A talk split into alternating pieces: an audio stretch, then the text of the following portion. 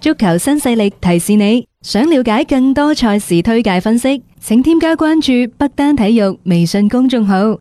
北單體育公眾號無需註冊，一鍵辦理，及時了解各位專家老師嘅賽前臨場信息發布。係啦，咁啊提醒翻各位啊吓，咁啊喺聽我哋節目嘅同時咧，亦都係添加翻啦足球新勢力嘅官方合作伙伴北單體育微信公眾號喺上邊咧，會有好多我哋嘅專家老師啦，咁對今晚嘅比賽啦，係發布一啲嘅賽事嘅賽前嘅一啲意見嘅。仲係嗰句吓，即係有興趣嘅朋友呢，就去關注北單體育微信公眾號，嗯啊上邊即係一啲嘅資訊、一啲嘅臨場推介啊等等呢，都可以喺今晚誒十一點之前呢同大家分享嘅。冇興趣嘅唔緊要，直接跳過，係啊，咁啊啊繼續聽波繼。續聽波經。 OK，咁啊今晚呢，其實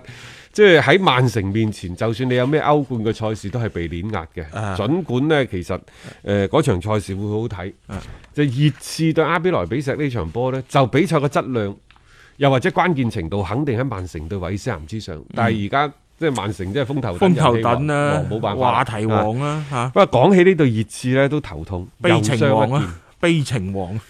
孫興文呢係手臂受傷，誒係呃而家呢就話可以打封閉，堅持到賽季尾誒先至做手術。好牙煙。啊但係呢，對於孫興文嚟講，可能係一個巨大嘅冒險我。咪就係話咯，嚇摩連奴呢，其實佢都知道咩事啦。嗯佢話：你哋唔好呃我啦，可能呢個賽季尾，孫興文都未必復出到，嗯。佢係清楚嘅。清楚，佢清楚，佢亦都講大實話啦。老實講啊，咁如果孫興文打唔到呢，我覺得熱刺嘅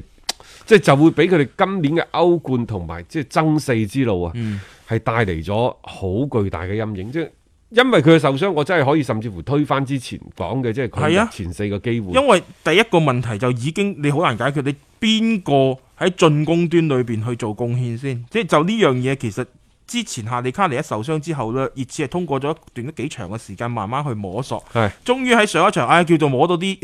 套路出嚟，又傷咗個孫興文。咁你而家剩翻嘅嗰批人嘅話，你無論係咩盧卡斯摩拉、啊迪利艾里嗰啲，你如果真係頂到最前面，其實個效果都唔好嘅。咁你都可以預想到噶啦。咁而轉會窗又已經關咗，你冇任何嘅球員可以去入替到，你只能夠內部挖潛。咁呢樣嘢就睇你好唔好運氣啦。仲有冇唐根家呢？啊，唐根家，又揾個僆仔出即係嚟，係咯，即係呢種類型嘅嗱 嚇，啊揾多一個出嚟，冇話頂到賽季尾，就算頂三四場係啊，都好過冇啊。都好過冇。同埋特別係如果喺歐冠嗰度，你真係夠膽咁出一啲咁嘅僆仔球員殺對手一個措手不及，可唔可以將貝維恩直接推去前邊呢？試下咯，但係我覺得佢嘅類型、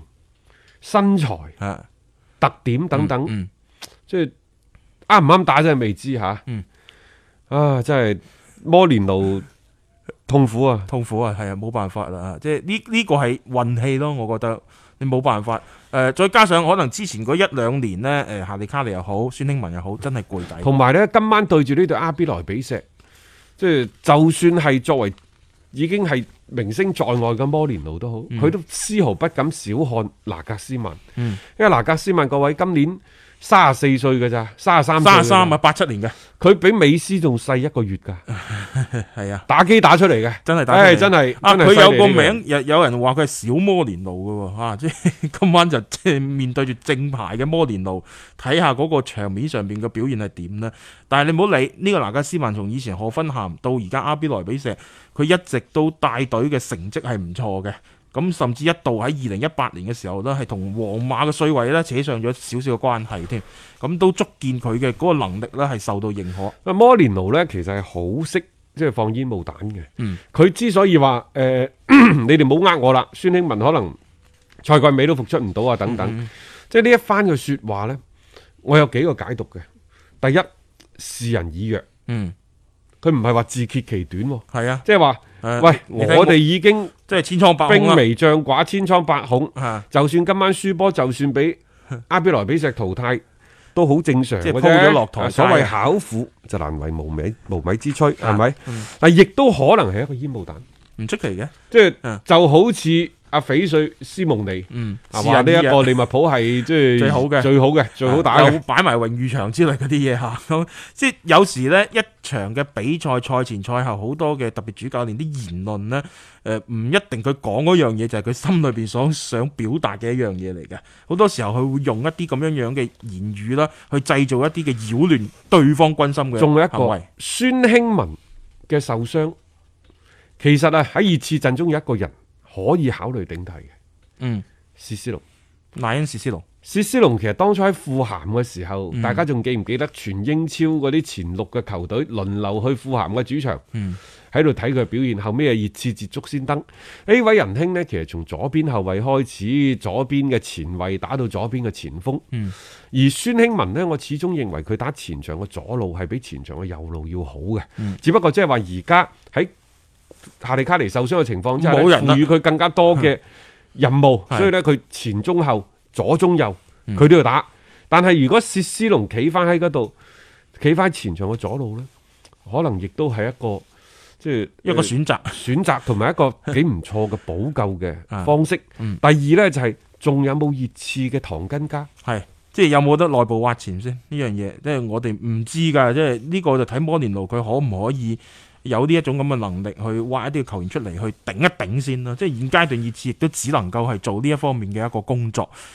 點都好啦，我覺得就其實作為即係嗰邊嘅阿比萊比錫啦，佢哋亦都有一定嘅傷病源，但係就更加集中翻喺中後場為主嘅。所以喺防線方面呢，兩隊波都存在住一定嘅隱患。睇下呢場波會唔會係踢到呢飛沙劈石嘅嗰一隻呢？我又感飛沙劈石啊啊！我睇可能係另一場另一 場嗰亞特場蘭大 嗰場。嗰場收唔住啊嘛，即係亞特蘭大啲波係咁啊，嘅，華倫西亞呢，其實喺某種程度上同琴日嗰一隊嘅馬體會有